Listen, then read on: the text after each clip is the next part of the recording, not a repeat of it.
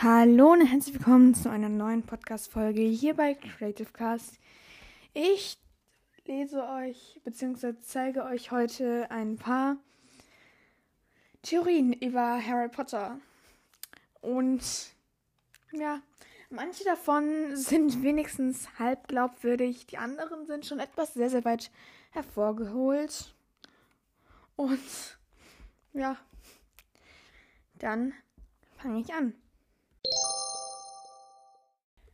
Okay, kommen wir als erstes zur ersten Theorie.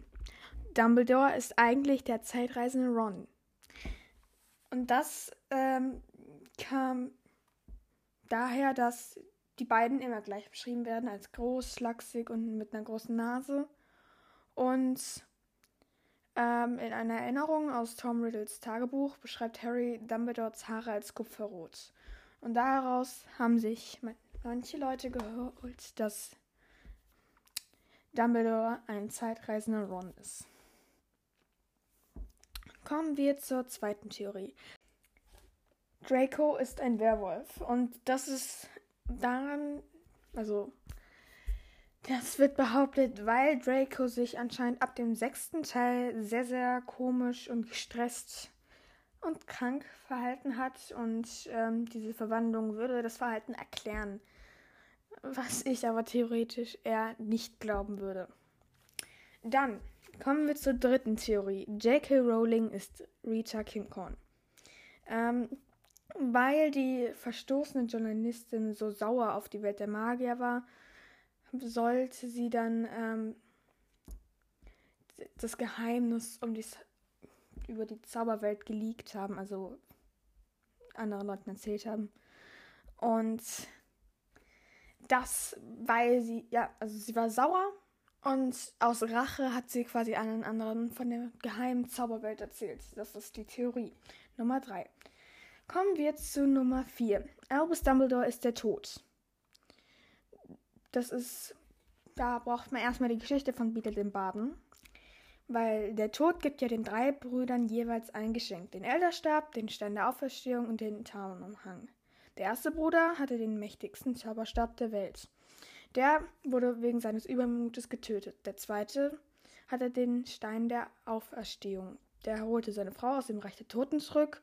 Und sie war aber so traurig ähm, und getrennt von ihm, dass er sich schließlich selbst tötete. Und der dritte, der bescheidene Bruder, der überlebte, weil er sich unter dem durchsichtigen, also was heißt durchsichtigen, dem Umhang, ja, dem unsichtbaren Umhang versteckt hatte und das dann später seinem Sohn gegeben habe. Und ähm, dann gab er ja, kam er ja dem Tod als alten Freund entgegen. Und wenn man davon ausgeht, dass Voldemort der überhebliche Bruder ist, Snape der von seiner Liebe von Lily für Lily Potter ähm, den Stein der Auferstehung hat und sie zurückholen will. Und dann wäre Harry der dritte Bruder und das könnte dann theoretisch bedeuten, dass Dumbledore die Rolle des Todes übernimmt. Er ist für Snapes Tod verantwortlich. Er gibt Harry den Umhang und lässt es so weit kommen, bis Voldemort an den Elderstab kommt. Also eigentlich hat er die Rolle des Todes übernommen.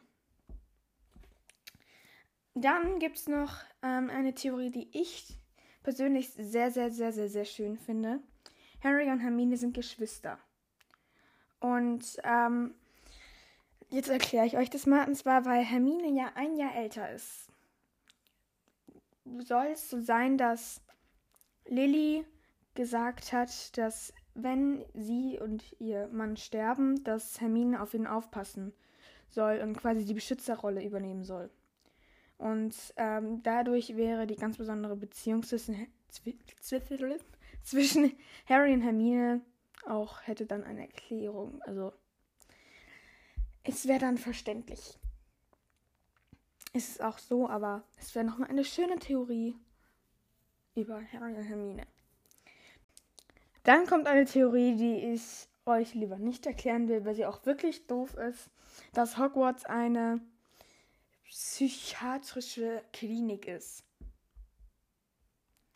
Ich finde, das zerstört bei mir den Ruf und die Magie von Hogwarts, deswegen will ich es nicht vorlesen. So, dann die Riesenkrake im See vor Hogwarts ist Godric Gryffindor.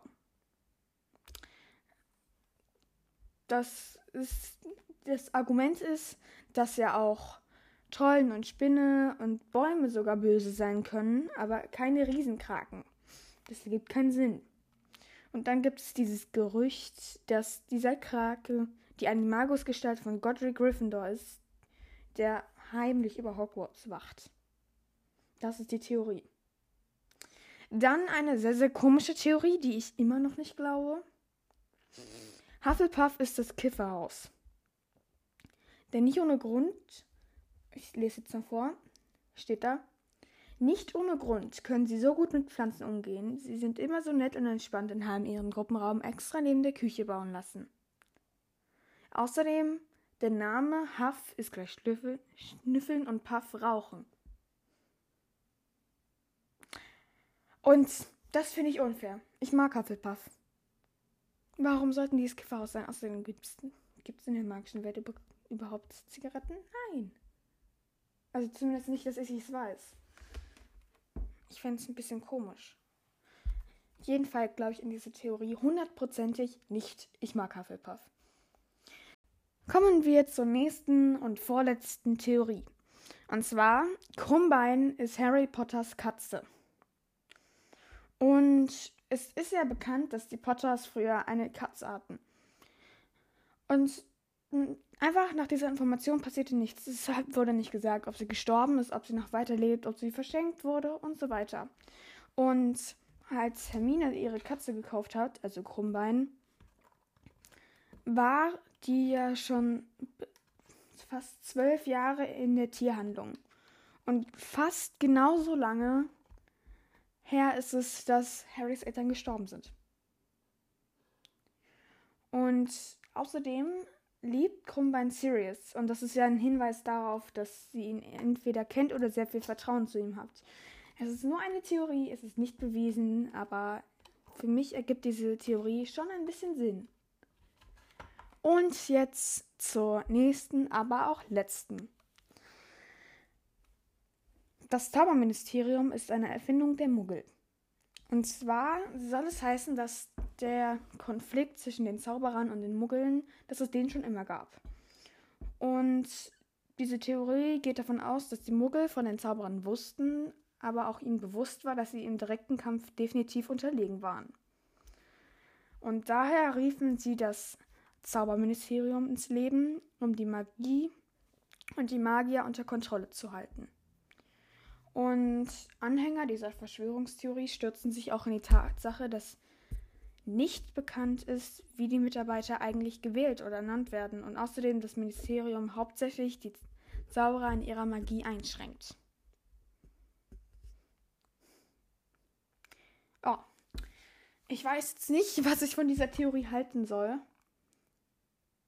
Es ist bei Theorien immer das Schwierige. Sie haben eine Seite, die realistisch wäre und eine Seite, die sehr, sehr unrealistisch ist. Generell war es das dann mit den Theorien für heute. Ich überlege, ob ich heute noch eine Folge aufnehme, die dann aber erst später rauskommt. Also, genau. Ich kann euch noch nicht sagen, worum es geht. Aber wenn sie raus ist, hört gerne die Folge, weil sie wird, glaube ich, sehr. Ja, ihr werdet viel Neues lernen. Oder auch nicht, falls ihr es schon wusstet, aber das waren dann auch schon zu viele Hinweise. Und genauso war, war das jetzt auch das Ende der Folge. Ich hoffe, sie hat euch gefallen und dann sehen wir uns beim nächsten Mal. Ciao!